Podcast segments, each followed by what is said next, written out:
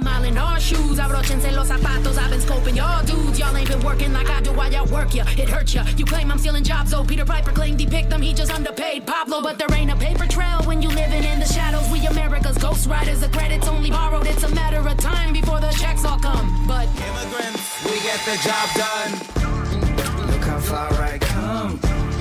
Look how far I come.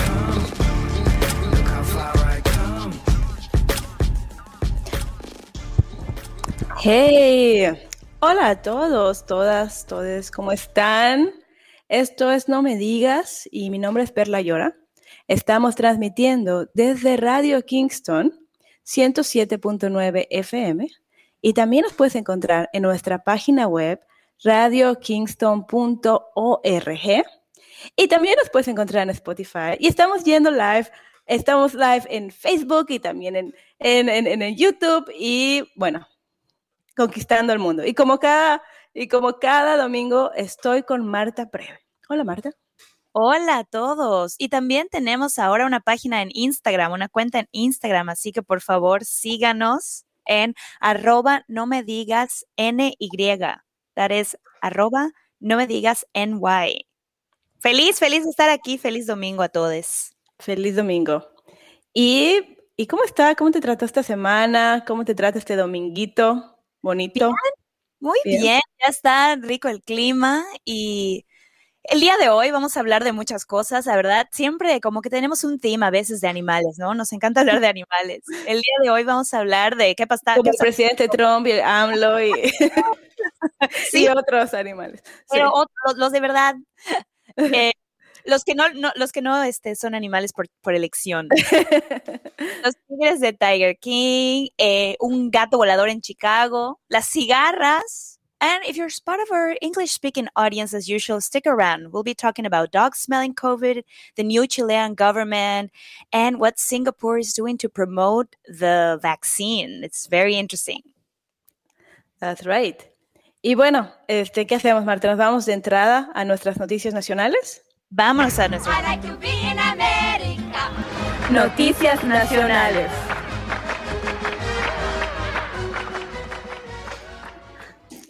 Yo te quiero platicar que esta semana eh, se llevaron, rescataron a los tigres de Tiger King Park. Ok, un poco de contexto para los que tienen vida social y no andan viendo cada, cada serie que hace Netflix. El Tiger King fue una serie de Netflix. Yo confieso que la empecé a ver y no la terminé de ver porque me enredé. Se me hizo muy escandalosa en el sentido de que pasaba tanta cosa y era como un poquito amarillista, creo yo. Yo Entonces, la vi toda. toda. Por favor, cuéntanos, porque todavía hoy que dije, bueno, vamos a ver en qué paró esto y me pongo a investigar eh, lo que había pasado y mi cerebro explota de que si una persona mató a la otra, que si se puede decir que esta persona, Joe Exotic, eh, se puede decir dónde está ahorita o es como hacer spoiler al, de, del final de la serie. Se puede decir que... Yo creo que la serie tuvo su highlight en, en, la pandemia, ¿no? Todo el mundo estaba encerrado en su casa y Netflix tomó la oportunidad para lanzar la serie escandalosa, tipo Keeping Up with the Kardashians, pero es... Exacto.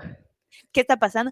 Y yo creo, Perla, que, no sé, la gente que escoge tener mascotas o tener eh, estos tigres, ya sabes, o sea, felinos salvajes, tiene algo, algo como que una, ahí le falta un tornillito. Y obviamente, obviamente, o sea, unos personajes. Unos Óyeme, pers un tornillo a este hombre, le, todo, le falta, le falta todos los tornillos. Es, es, de verdad, cada vez un capítulo era ver algo increíble. Oye, oye, podemos decir, o sea, para que vean el nivel de locura que estamos hablando, él fue el candidato presidencial del, del 2016. Entonces, seguimos con el contexto. Él pues amaba a los tigres y tenía como una colección de tigres, un zoológico privado, ¿verdad? Sí. Y los, los explotaba un poco, los, no sé si los maltrataba, pero la comida más barata que podía, pues los tenía en jaulas, sacaba a los tigres bebés para que la gente, o sea, iba si la experiencia era el tigre va a estar súper cerca de ti.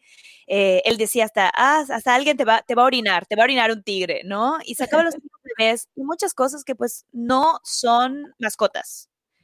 Y entonces otras, otras personas con zoológicos también lo atacaban, pero también tenían como que, no, él lo está haciendo mal, yo lo estoy haciendo bien. Lo mío es un santuario y no la misma cosa, la misma cosa. Todos ahí peleándose por quién tenía los mejores tigres, el mejor lugar para, para estar cercano a tigres, leones, y por fin, por fin, bueno, esta persona, no sé si esto es spoiler alert, pero esto es noticia, ¿verdad? Que esta persona fue acusada de un crimen, de, intentar asesinar a otra persona con que tenía otro, que tenía otro. Sí, eso es lógico. Y bueno, la historia de la semana es que por fin se llevaron a 68 tigres, los rescataron y ya van a vivir en un verdadero santuario.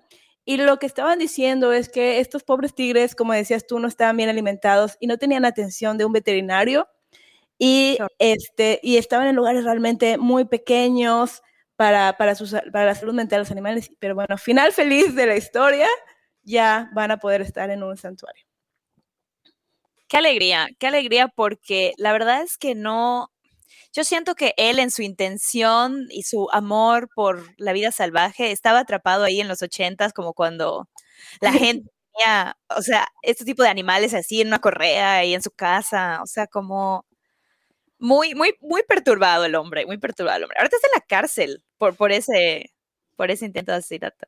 Qué bueno que rescataron a los tigres, eso es una feliz noticia. Feliz noticia. Y hablando de otro gato rescatado, Pues les quiero contar, y los que nos están viendo en Facebook, quédense pendientes al video eh, porque es muy sutil, pero este gato, a un gato de Chicago solo le quedan ocho vidas después de cayó.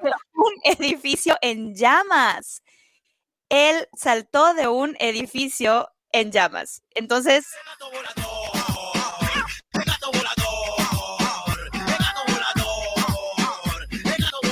Por, esta, por este gatito hicieron la canción del gato volador. Entonces, te cuento qué pasó. Eh, un departamento en Chicago estaba en llamas y el, el, los bomberos estaban grabando lo que estaba sucediendo y el rescate, la unidad de rescate. Eh, y un gato negro se apareció en una ventana, saltó cinco pisos, rebotó y se fue corriendo. What? Y esto fue un incendio en una cocina. Y los bomberos pues estaban grabando esto diciendo cuando el gato salió y saltó. Ahora, saltó y se escondió debajo de un coche y después dicen los bomberos que el, el gato trató de regresar a, a la, al departamento porque nunca había salido de su casa, el pobre. Entonces el gato estaba, el gato estaba así como, como como Daniela que vengan los bomberos. Que me estoy quemando, que vengan los bomberos. Esto estuvo un incendio, me gusta.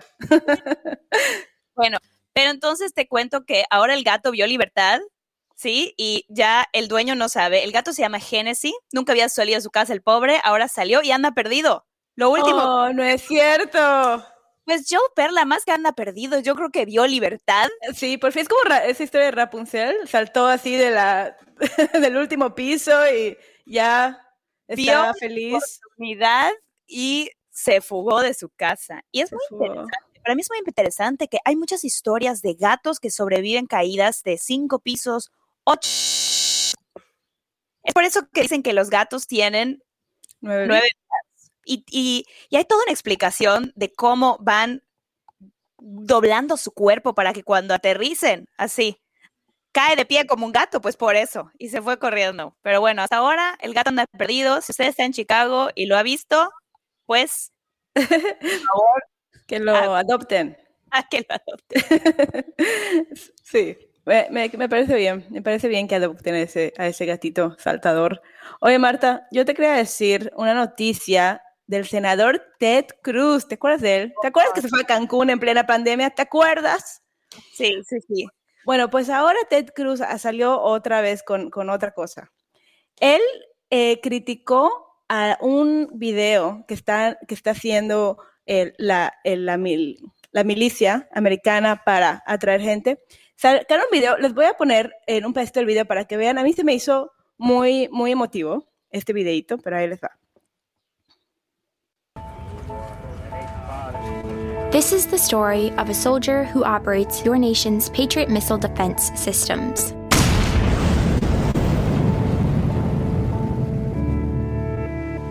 It begins in California with a little girl raised by two moms.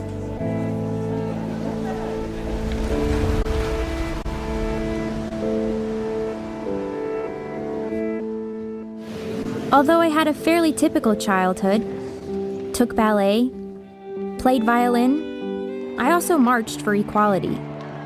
I like to think I've been defending freedom from an early age. When I was six years old, one of my moms had an accident that left her paralyzed. Doctors said she might never walk again. But she tapped into my family's pride to get back on her feet, eventually standing at the altar to marry my other mom.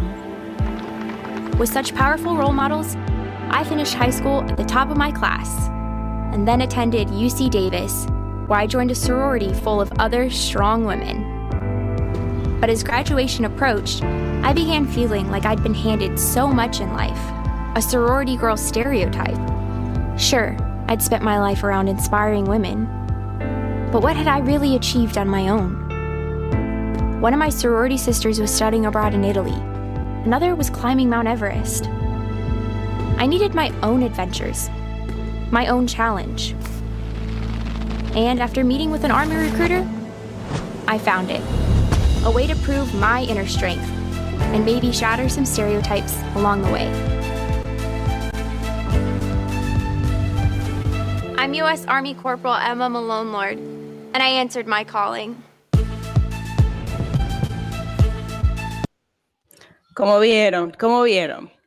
Bueno, pues ahora a mí me gustó mucho porque habla de la inclusión ah, en la milicia, en la milicia de Estados Unidos.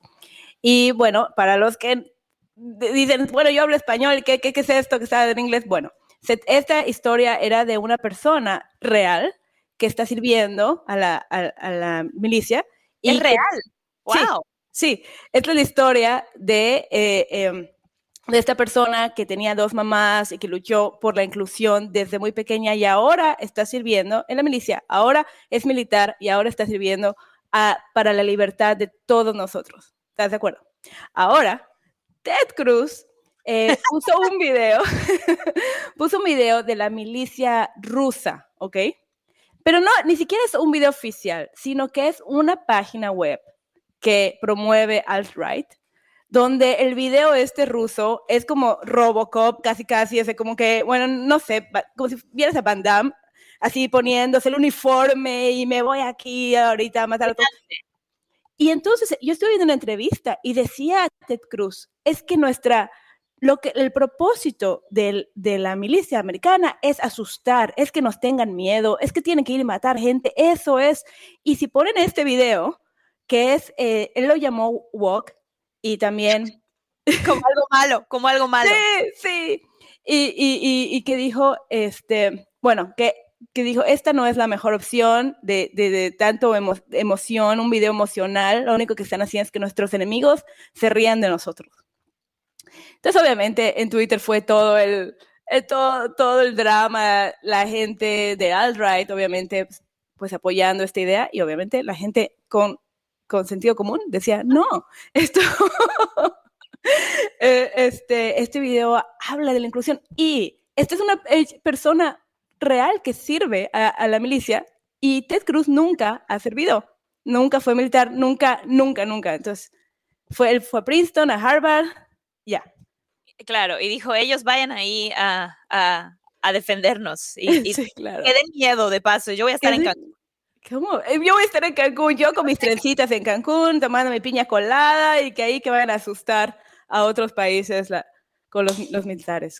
Mira, a mí me, me conflictúa un poco porque, pues, la, la historia, sabemos, ¿no? Un poco la historia de- del país de Estados Unidos y lo que hacen los militares cuando, bueno, ahora que Biden ya los está retirando de Afganistán, ¿no? Entonces, es- es- estoy un poco conflictuada con, con la historia de los militares en Estados Unidos, pero debo decir que el video está súper padre precisamente porque es actual, porque toma vidas diferentes, eh, personas con familias que no son las que se han considerado como las normales, ya sabes, todo lo heteronormativo y da otras opciones con familias de, ya sabes, homoparentales.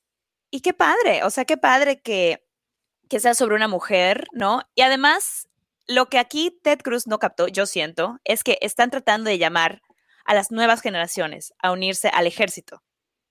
Entonces, las nuevas generaciones, pues, cada vez están más woke y cada vez están más conscientes de la diversidad, de la inclusión, de los derechos iguales para la mujer. Entonces, sí, sí es como, oh, vamos a asustar o sea, y, ser todos unos. No, no, es un, no es un video para el enemigo, es un video para reclutar gente.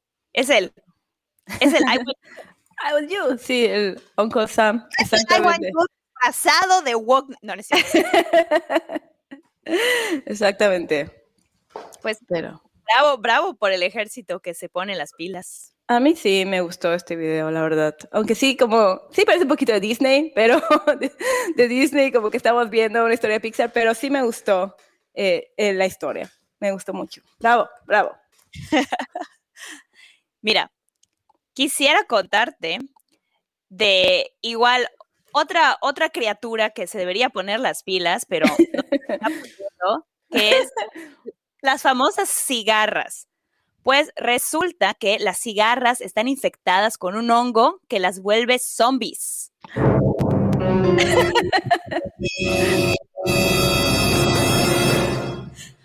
Te voy a contar qué pasó. Bueno, no sé tú, Perla, pero yo no he visto a ninguna de estas cigarras. No sé por qué si estoy en la ciudad, no sé si upstate, cuéntame qué pasa. Estuve en Woodstock, ¿no?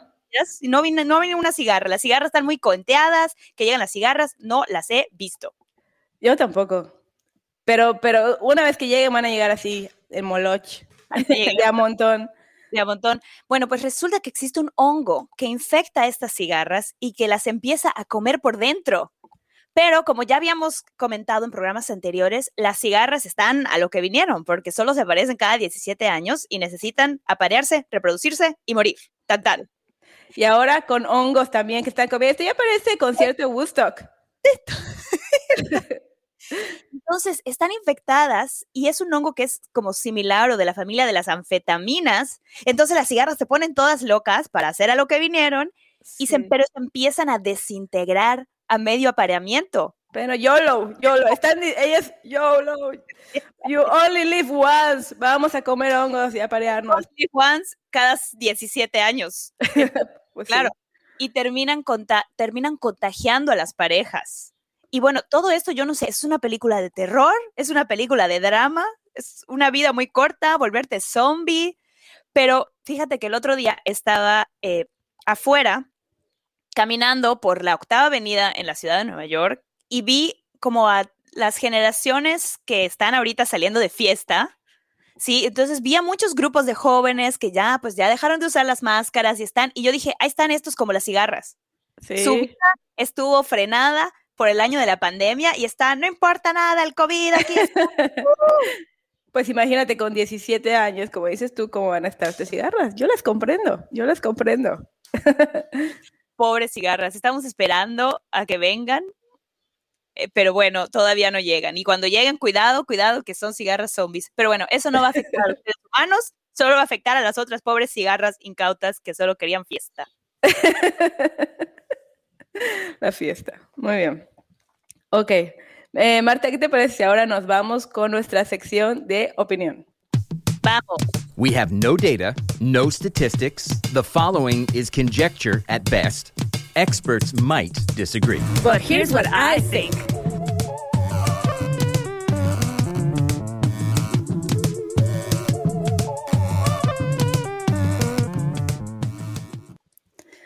Ok, Hablemos de lo siguiente, Marta.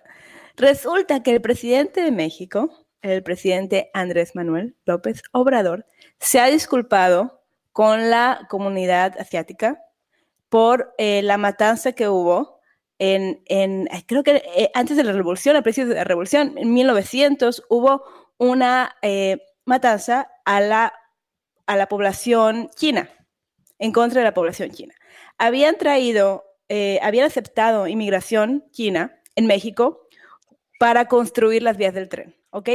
Y siguiendo el, al- a Francisco y Madero, eh, se, hubo esta masacre que, porque decían que estos inmigrantes estaban tomando los trabajos de otros mexicanos y también porque decían que, bueno, Típico mexicanos, típico, típico, los mexicanos se sentían celosos del progreso de, de estos, este, de, de estos inmigrantes. Entonces hubo una matanza en el gobierno de Francisco Madero y recientemente el presidente AMLO se disculpó. Y queremos hablar de esto en la opinión porque el presidente AMLO ha pedido varias veces, ha exigido el perdón de España por la conquista española.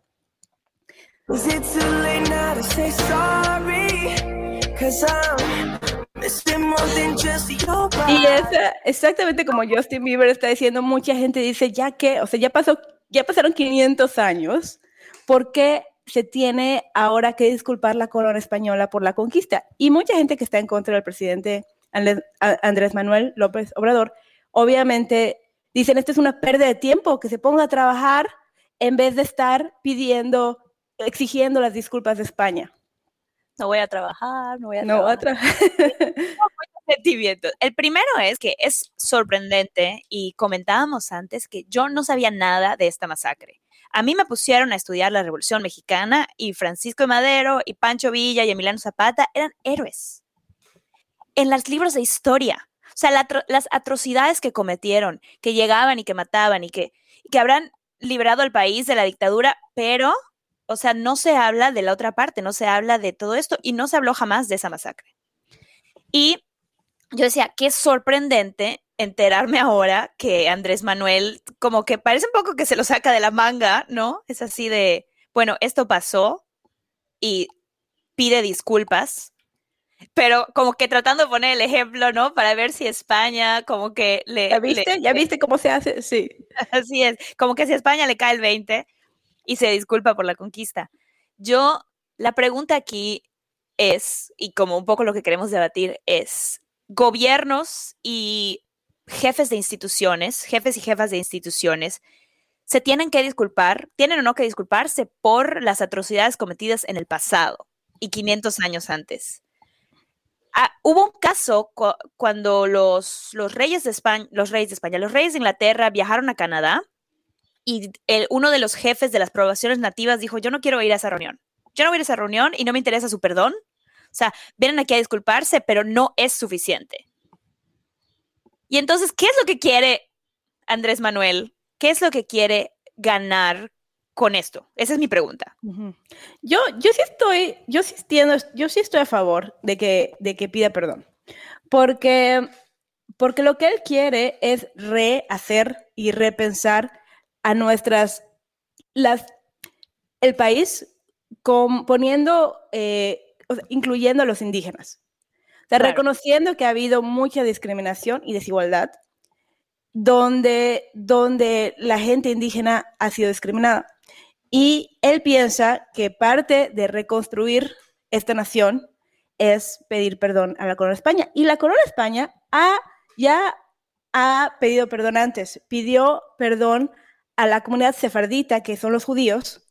Les, les, les pidió perdón, creo que hace en 2000, 15 me parece, 16, 2015, 16, no me acuerdo, pero ya ha pedido perdón por algo del pasado. Entonces, no se me hace tan descabellado. ¿Cómo? Nos toca, nos toca a los mexicanos. Entonces ya nos toca, ya que sí. Pero, pero dice el presidente, lo que sí se me hace un poco incongruente con, con AMLO, el presidente de México, es que él dice, una vez que nos pidan perdón, entonces yo voy a pedir perdón como gobierno por las atrocidades que, que el gobierno ha hecho a la comunidad indígena. Y yo pienso, pero ¿por qué tienes que esperar a eso? ¿Por qué no lo haces de una vez? Eso Claro. lo estoy viendo en un debate y no sé por qué nadie, nadie de, de las personas que estaban discutiendo esto por- no se aclaró por qué él está esperando esto para él poder disculparse. No lo entiendo. Mira, es muy interesante. Tienes, tiene, yo creo que tiene mucho sentido eh, querer que la corona española y para y, y, y junto con pegado la Iglesia Católica, o sea, el Papa se tiene que unir a esa a esa disculpa porque llega llegó la llegó la corona española con los monjes a quemar todo. Oye, pero sí, pero la- creo que el Vaticano se disculpó. Sí se llegó a disculpar, sí. a, a lo que voy es que ahí tiene que ser un combo en lo que digan, hicimos mal, porque, te voy a decir por qué, porque muchas personas defienden que, pero mira todo lo que les trajimos a, lo- a los indígenas. Trajimos leche, trajimos vacas, trajimos eh, la religión, trajimos arte, trajimos sarampión, trajimos la Entonces, sí hay eh, algunas personas en España tienen esta idea de que fue bueno, de que hay más cosas buenas que malas. Sí. Entonces, creo que sí es un primer paso para todos, igual como que nuestra identidad, ¿no? O sea, como que quiénes somos producto de esos, de esa mezcla forzada que nadie pidió, Sí. también que, que, que dividió a la gente por su color de piel y dijo, aquí el de la piel más oscura no vale nada y el de la piel más blanca vale más y todavía tenemos esos rezagos. Pero la cuestión con esos con esas pedidas de perdones de las coronas, de la iglesia, de todo, es que, ok, sí, pida perdón, no lo hizo usted, no lo hizo la generación de ahorita, estamos de acuerdo, pero antes alguien que usted ahorita representa lo hizo. Pida perdón en nombre de la institución y qué más, porque tiene que haber otra cosa. O sea, AMLO se disculpa por los indígenas, se disculpa por la matanza. ¿Qué está haciendo para proteger a los inmigrantes? Los, los que vienen de Centroamérica y cruzan y que están siendo masacrados también, están desapareciendo. O sea, ¿qué acciones se toman después del perdón? Porque, el Exacto. perdón- porque O- entonces el perdón no me sirve de nada. O durante, porque entonces él dice, él, él dice que, una de, las cosas que está haciendo en su gobierno es incluir a los indígenas y entonces se la pasa pidiendo, exigiendo perdón, pero ese es un camino fácil porque po- como presidente podría estar haciendo algo, medidas que realmente, que realmente eh, a- cambiaran esta estructura que tenemos en México y no lo hace, simplemente es como que, hey, hey, ¿cómo están allá en España? Ya es hora, ¿no? De pedir perdón, aquí les pónganse de rodillas, para mí, no sé. Eh, como que sí, sí siento que está evadiendo su responsabilidad para incluirla. Me hace un poco una movida como, como de, de relaciones públicas.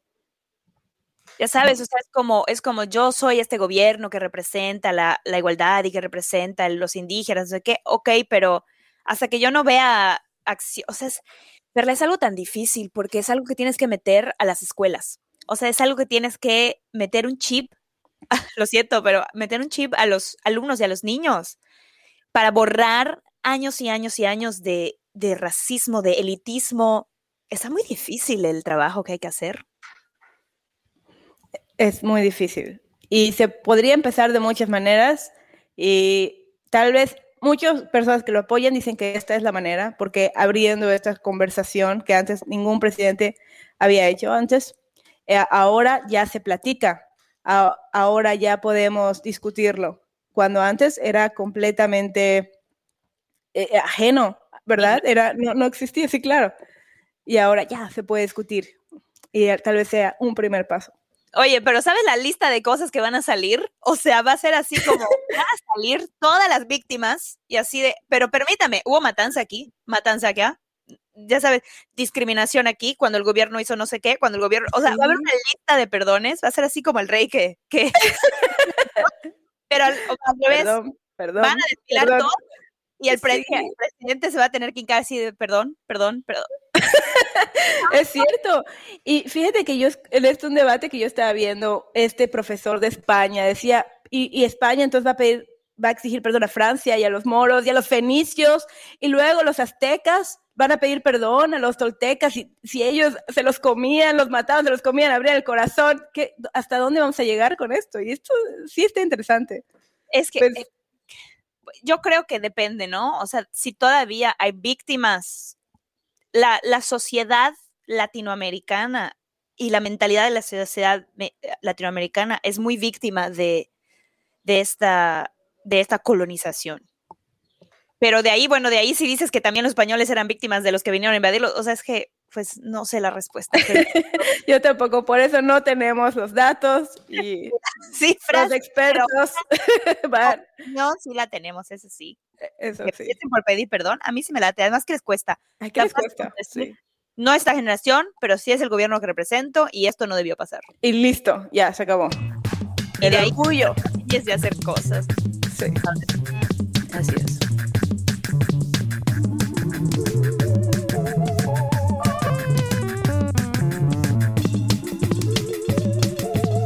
Hello, everyone. We are back.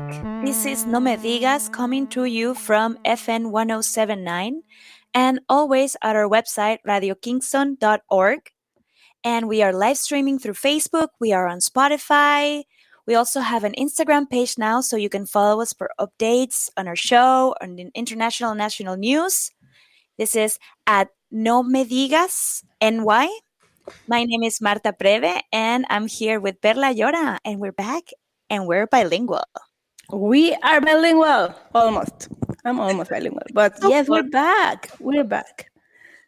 Hey, Perla, before we go to our international news, I want to talk to you a little bit about what's going on in New York with the vaccine. You know, the the the governor, the mayors, everyone in the government is trying to push the vaccine so hard, you know, like they want people to get vaccinated. We all do. Yes. But But now like they're offering lottery tickets if you go get your vaccine. So, you know, it's like it, it feels a little bit like uh, Willy Wonka. golden ticket. I've got a golden chance to make my way, and with the golden ticket. I just I'm sorry. I just we were talking about this. We were talking about this last last week, and it's just so funny to me that it's like there's a threatening disease, there's a pandemic. You know, people are dying, but none of that is getting. Some people are. None of that is getting them vaccinated. Okay, what are we gonna do? Lottery tickets. Of course. Shake Shack, free beer, like the, the the push of the people trying to get you vaccinated. It's getting a little ridiculous, you know.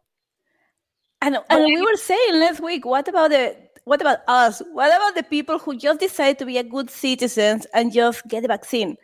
Like, are we gonna get some kind of prize too, or what? Going I know you just you should carry around your little vaccination card because they are there are some places that are giving away things, discounts. I think the Shake Shack thing is for everyone who got vaccinated. You buy something, they mm-hmm. give you a prize, but.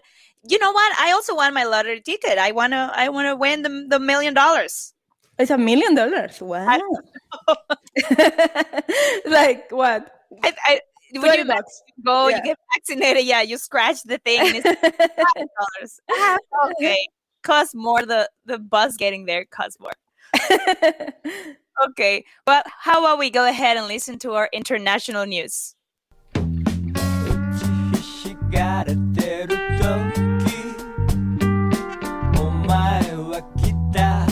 And now the international news.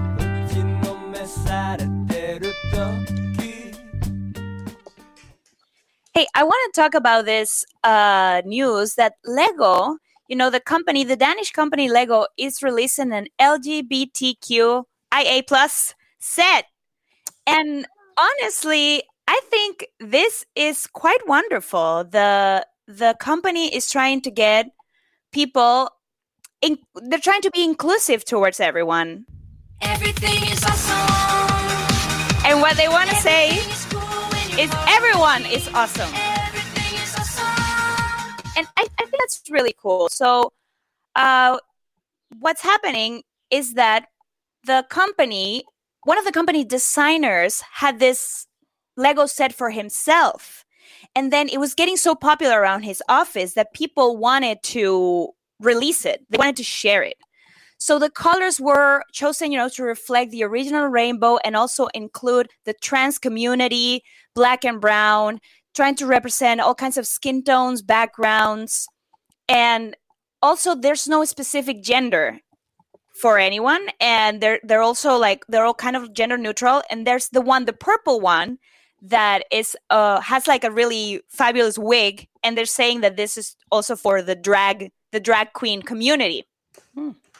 So the set the set goes on sale on June 1st at the start of Prime month, you know, and and I think and I think it's it's it's really cool that they're doing this. And now I just wonder like how do you play like it feels like you need the rainbow set, you know, for it to be like I wonder if this is for like as a toy, as a decoration. But the most shocking thing about this news is that I didn't know, and call me ignorant, please, that Lego was a Danish company. Same. When you say Danish, I was like, oh, sure, Danish. Yeah, yeah. I knew that. I knew that. I thought they were American. Me too. Uh, so no, and they're and I love that now the inclusiveness of everyone, you know, every skin color and every gender, every every person out there, whatever, you know, like sexual orientation is being put into toys. So so that way what we were saying uh, just earlier about education, just as from an early age, you can start looking at your toys and feel diversity you know? So it's not something that oh it's surprising you know when you're a teenager and now you have to like embrace. No it's something that you always had with yourself. And i think that is really beautiful I, I, I really like that. It's very beautiful. Now I wonder, just to play devil's advocate here, but I wonder how the the the LGBTQ community feels about this. Because one thing is to maybe to create a set, a family set that has this character, and other thing is kind of making it a thing. And I wonder if that will become a little more like- tokenism, you know? Or because imagine like if I would like to see a set that is nothing to do, that has like a, it's a, a set, a Lego set that is a school, right? Or a, the teacher maybe is, is Latino, Latinx, Latine, oh my God. And, right? And then what if, but getting the set that is the Latine family, then I will feel like, ah, I don't know how I feel. So I would It's love to know how, yeah, how yeah well i was talking perceived. about i was talking about this to a friend um who was gay and he was telling me like you know it's one of those things where like the money's going to this company i just want to say on pride like you want to support us i'm gay give me money so yeah, like maybe if part of the income is going to the centers, to the LGBTQ center, that would be a thing. I don't know if that's a thing. Uh, you know, no it's it's such pretty color no i'm kidding yeah. No, we don't know. and and capitalism capitalism taking you know, it's one of the things where you feel like it's image image like a company marketing strategy instead of like a really true intention to be inclusive i think that it could be that's why i would like to to know what um you know how other people perceive this you know i i have a special like uh, uh, i will say like for tokenism especially i have a radar, you know, that go beep beep beep beep beep beep. beep. So, well if you're part of our audience leave us you know leave us a dm and tell us how you feel. We would love some opinions. Share with us your your opinion on this lego set. I like it. I think it's pretty but i don't know I like it. I like it. Um, okay, okay, Marta. So great news. Great news for I think the Latin co- community in general, for Latin America in general, because Chile, Chile is writing a new constitution. Okay, okay, just just think about it. It's writing a new constitution, constitution, and it's the first constitution in the world that is written by equal um, numbers of men and and and, and, and women uh, in the in the process. So the first one ever. and, the, and the scary thing is that the, no that the constitution that they have before was the pinochet constitution. Yeah, yeah. 80 Pinochet, they're still it's like still being ruled by that. It's crazy it is crazy, but it's more crazy to think that that is the only the first one to to be written by equal number of men and, and female. I, I that blew my mind. Like I was like, wait, how can that be? How can that be like now in this in 2021? Like how we only have one constitution that is being written equally, men and women. You know, like it's for me it's very crazy. And everything started with that. Well, they start fighting a while ago because especially because they wanted equality in the healthcare system I used to live in Chile. I lived in Chile for six months, and for me, the healthcare system, the public healthcare system, was amazing. So it kind of was shocking for me to know that this was the reason. And of course, my personal experience is nothing. Is I lived there six months, and I don't know how other Chilean women perceive that. Maybe in Santiago, who is the capital, is different to rural areas, which is the case usually. But I was pregnant uh, with my first son when I was in Chile. So I went to the public service and I was, you know, I was expecting just this very dirty hospital like like we have in Mexico con, with the IMSS, you know? Like no me diga que los médicos se fueron. Oh.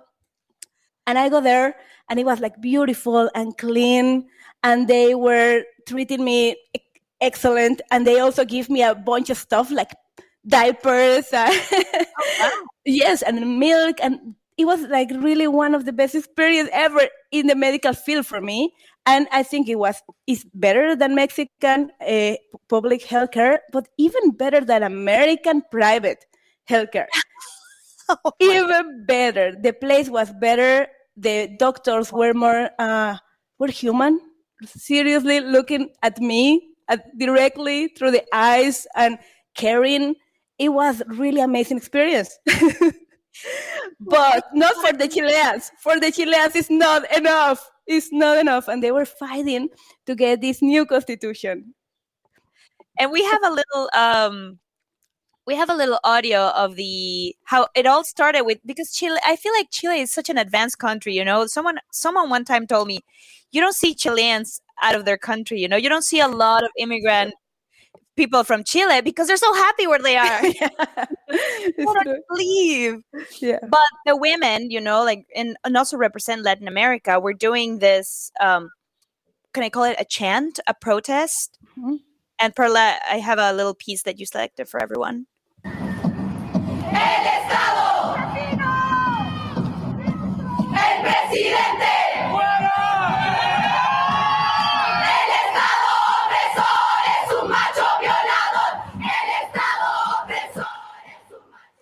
And this went viral and now they've elected they've elected a government you know made out of basically independent candidates and left people from the left it's it's really mind-blowing it's like The- those things can actually happen Right. This was viral around the world.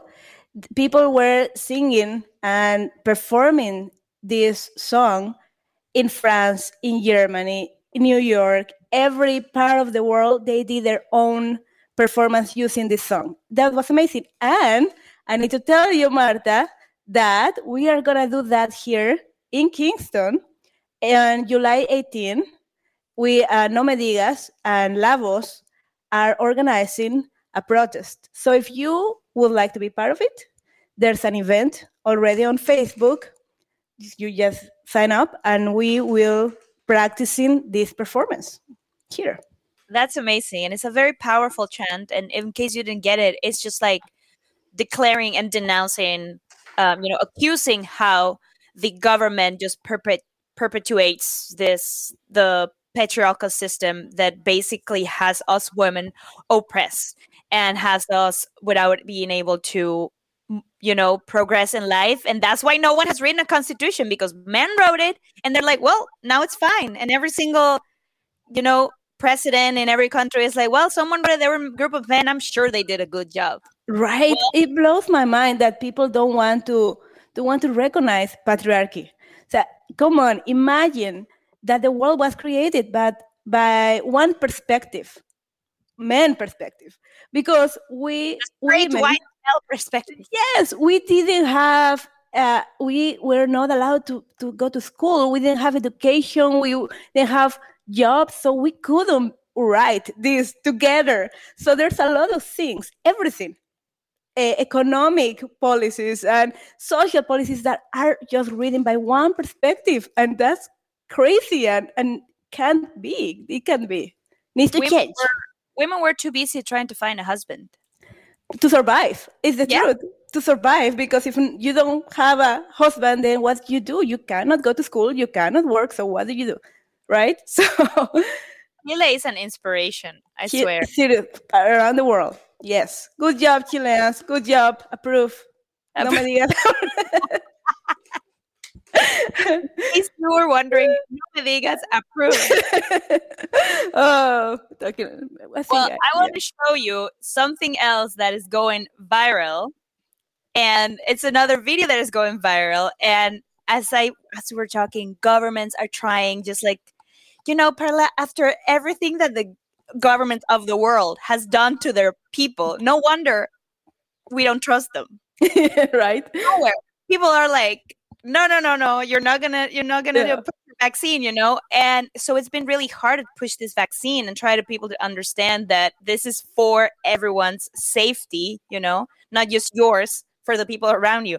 But this is what Singapore is doing, and I'm gonna play you uh, a part of this video that pop singers got together to promote the vaccine. Some say lay, some say la. Guess who's back? It's Uncle Hua. And me, Rosie. Everybody, it's time to vaccinate. Faster, Lola. No time to waste. But you are easy confirm say. Aya, Rosie, come on, be brave. The vaccine is not anyhow wet, and against COVID, it will protect. Singapore,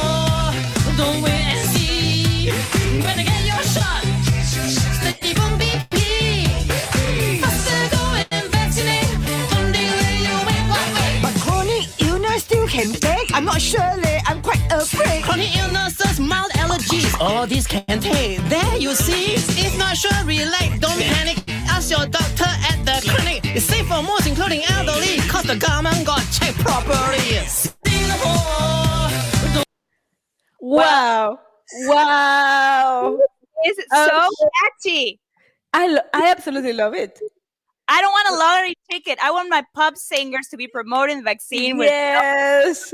I With, um, what's the name of this guy? Bruno Bruno Mars, like like fun, da, da, da, da. just like yeah, put your vaccine and move it. Yeah. no. And I just want to say, um, I know we don't want to we don't want to say his name too much because he might like show up again. But remember when we were talking for Latinos for Trump, Mm-hmm. you know? And I'm also going to play you um, a little bit of the a little bit of that that jingle that Trump campaign had to try to get people to vote for him, the Latin community, you know? Yo,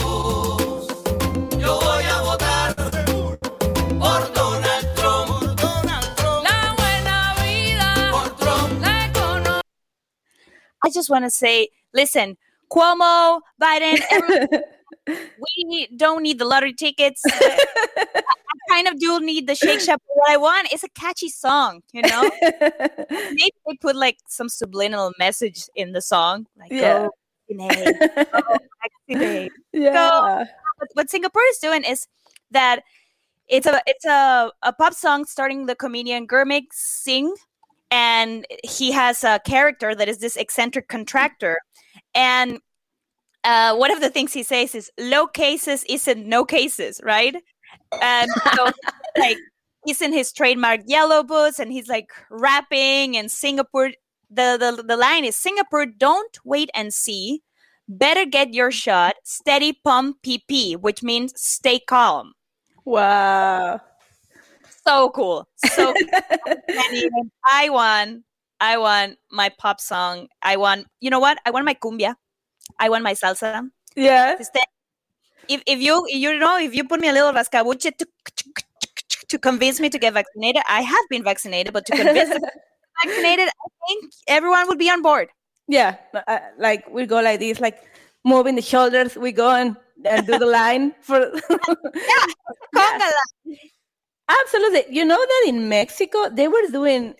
We, do we talk about this because in Mexico they were doing this dancing kind of choreographies when when people were staying in line for to get the vaccine. I thought it was great. Actually, I thought over like it was viral, and it was the funniest thing because a, a person comment. Imagine if we live in in I don't know in Switzerland, and and we miss this kind of things in Oh. Mexico, you know, because people were in line and the cumbia is playing and there's a choreographer there is a choreographer teaching people how to dance while, while they are waiting online.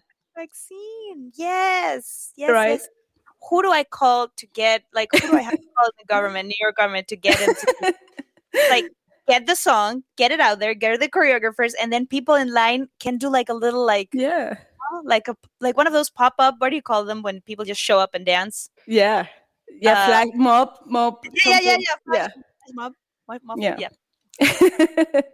yeah, we, we're gonna display our number, our personal number here if anybody wants to hire Marta and Perla to dance. And Promote, yeah. promote it. Oh, well. Okay, Marta. So another news that I have happened in Mexico. And, you know, it's going to be surreal. It's going to be surreal. If it happened in Mexico, it's surreal. And what happened is a, a woman stabbed his husband because he found a picture or um, about like you know the, in this picture was the husband and another woman uh, like a very slim uh, woman and it happens to be herself when she was younger isn't it crazy Yes? Not you, him. What's your name? Me. Yes, you. I am me. He's me. And I'm you. And I'm about to whoop your old. exactly that You, Yes. me. Who is this woman? It's, you. me. No.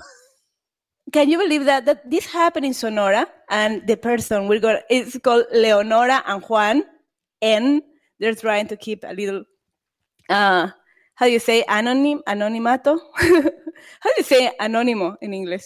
Anonymous? Anonymous. Anonymate? So, anonymate, sure, right? Um, yeah. So in this picture, this woman was younger and was slimmer, and she didn't recognize herself. So in uh, what is a jealous attack, she just decided to stab the husband, and now this woman is in jail, and I think she's a little toxic. Yeah, yeah.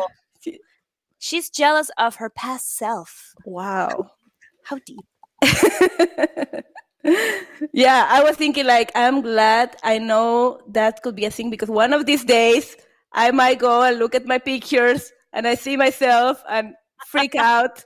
So I'm now I'm aware that So, I'm okay. gonna I'm gonna check twice that it's not me in the picture. Recognize yourself. Yeah, before I attack my husband. Yeah, I also don't recognize myself no. when I was younger. After the pandemic, no one does after the pandemic. right?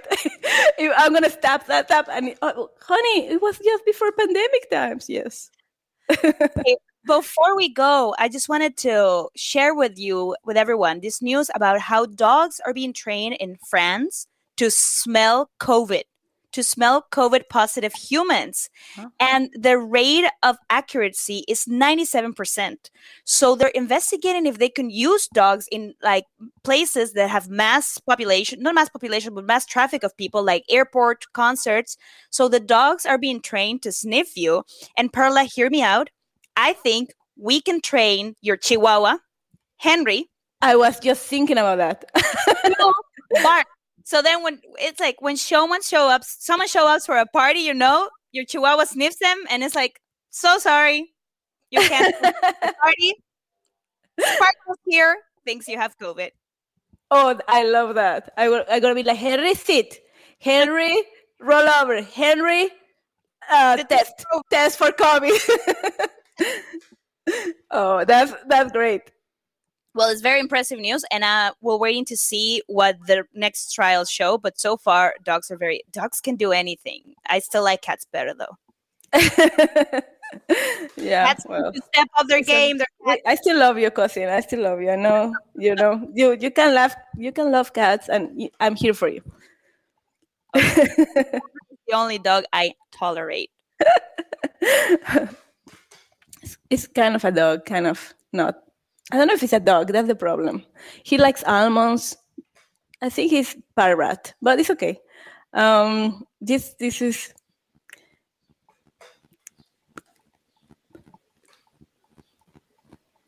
Oh no, Marta, we lost you. Oh, we lost Marta. anyway, I think it's time to go. I'm just gonna say goodbye for you, Marta. Thank you so much, everybody. Thank you. Thank you, Warren. And thank you, Seb. Thank you, our producer, Seb. And Hi, Zach. I'm so sorry. I lost my audio for a second there. all good, all good. I say I say goodbye for you, but please do it yourself. Thank you, thank you everyone, and see you next Sunday. See you next Sunday. With a J. I speak English and Spanish. I'm bilingual all day, okay?